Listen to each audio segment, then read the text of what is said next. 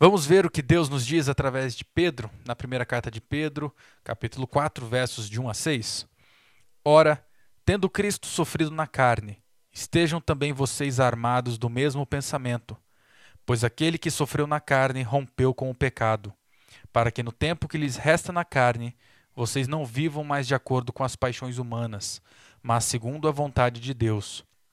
Porque basta que, no passado, vocês tenham feito a vontade dos gentios, tendo andado em práticas libertinas, desejos carnais, bebedeiras, orgias, embriaguez e em detestáveis idolatrias. Por isso, falando mal de vocês, estranham que vocês não se ajuntam com eles no mesmo excesso de devassidão. Eles que terão de prestar contas àquele que é competente para julgar vivos e mortos. Pois para este fim o Evangelho foi pregado também a mortos, para que, mesmo julgados na carne segundo os homens, vivam em espírito segundo Deus. Então, vamos começar a análise do verso 1, a parte A, que diz: Ora, tendo Cristo sofrido na carne, estejam também vocês armados do mesmo pensamento. O que será que Pedro quer nos dizer aqui?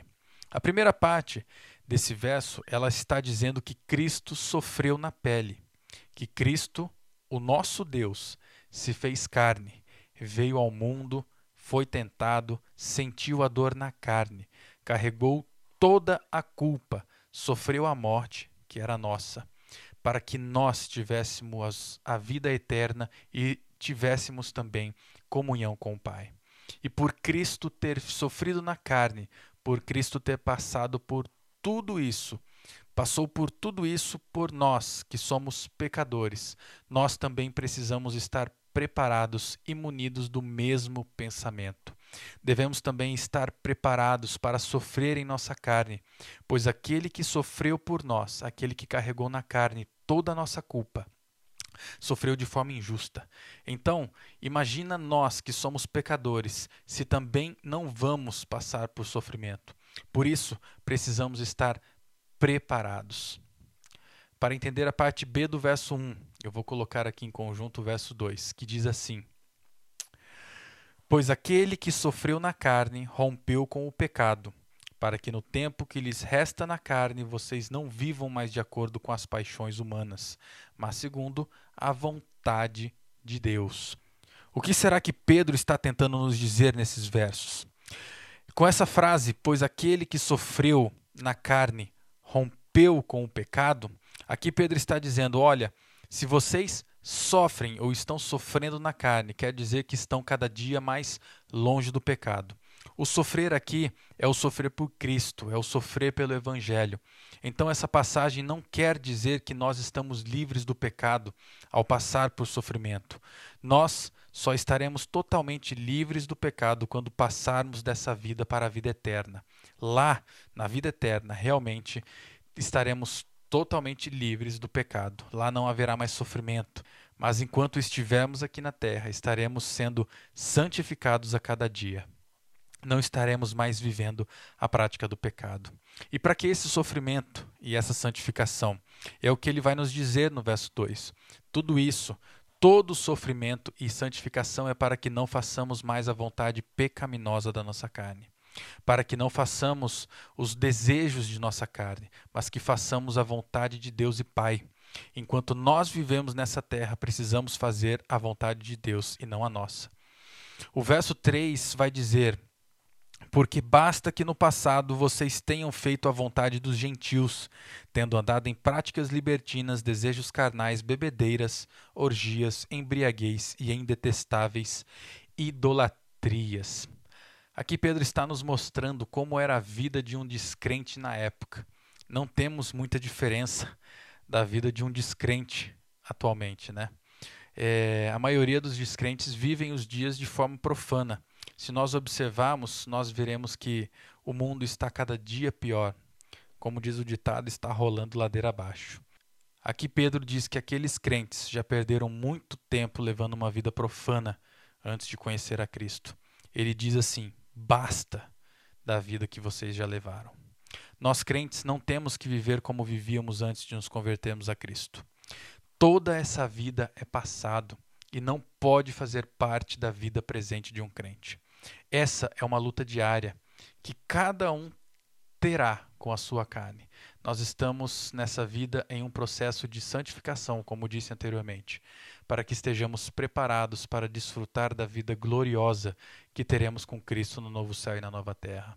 O verso 4 vai complementar o que foi dito no verso 6, dizendo assim: Por isso, falando mal de vocês, estranham que vocês não se juntam com eles no, no mesmo excesso de devassidão. Esse verso diz que, por termos sido transformados por Cristo, já não viveremos mais essa vida leviana.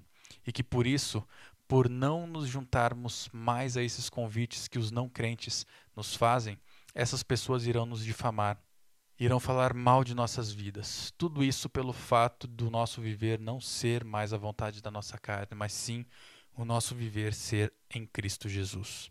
Então, se você passa por isso, não se preocupe. O verso 5 vai dizer: Eles terão de prestar contas àquele que é competente para julgar vivos e mortos. Aqui diz claramente que essas pessoas que nos difamam, que falam mal de nossas vidas, irão prestar contas a Deus, o justo juiz, o único que é digno de julgar os vivos e os mortos. E para finalizar, o verso 6 diz: Pois para este fim o evangelho foi pregado também a mortos, para que, mesmo julgados na carne segundo os homens, vivam em espírito segundo Deus. Aqui nós temos mais uma passagem que pessoas dizem e usam para dizer que Jesus prega a mortos ou desceu ao inferno para pregar. O sentido dessa primeira frase, pois para este fim o evangelho foi pregado também a mortos, não quer dizer que o evangelho foi realmente pregado a mortos. Aqui quer dizer que o evangelho foi e é pregado àqueles que estão vivendo em pecado. É, é, pregado àqueles que levam uma vida leviana, que estão mortos aos olhos de Deus, pois não reconheceram a Cristo como Senhor e Salvador. Esse é o sentido de que o Evangelho foi pregado a mortos. Antes de conhecermos a Cristo, nós também estávamos mortos aos olhos de Deus. Mas agora que conhecemos a Cristo, nós estamos vivos por causa do sacrifício de Cristo na cruz. Mesmo que a gente esteja destinado a morrer fisicamente, como ser humano, como todo ser humano nesse mundo, nós viveremos em espírito, conforme Jesus Cristo nos prometeu, pois nós temos a certeza de que a morte física desse mundo não é o fim da jornada, mas sim aqui nesse mundo é uma peregrinação rumo ao novo céu e à nova terra que nos aguarda. Amém?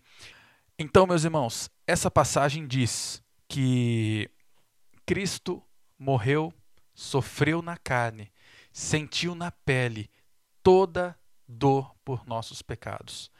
Cristo morreu por nós naquela cruz. Foi o único e verdadeiramente justo que passou por essa terra. Foi o único que nunca pecou. Tudo isso para dar a nós a vida eterna, nós que somos injustos. Por causa de tamanho sacrifício, nós crentes já não devemos mais viver de forma leviana.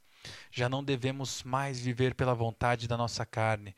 Nós devemos viver segundo a vontade de Deus, segundo a vontade do Espírito Santo de Deus que habita em nós. Devemos estar alicerçados em Cristo Jesus. Se sofremos, meus irmãos, aqui nessa terra, é para a nossa santificação e o crescimento da nossa fé. Quando crescemos na fé, Alguns dos descrentes passam a nos odiar, passam a nos desrespeitar, passam a nos difamar e caluniar. Tudo por causa de Cristo e por causa do Evangelho. Mas estejam firmes em Cristo Jesus, pois Ele é a nossa força e o nosso foco. Fiquem tranquilos, pois Deus cuidará deles. Eles hão de prestar contas a Deus no dia certo que possamos não viver mais pela nossa carne, mas sim pelo Espírito Santo de Deus e Pai. Amém?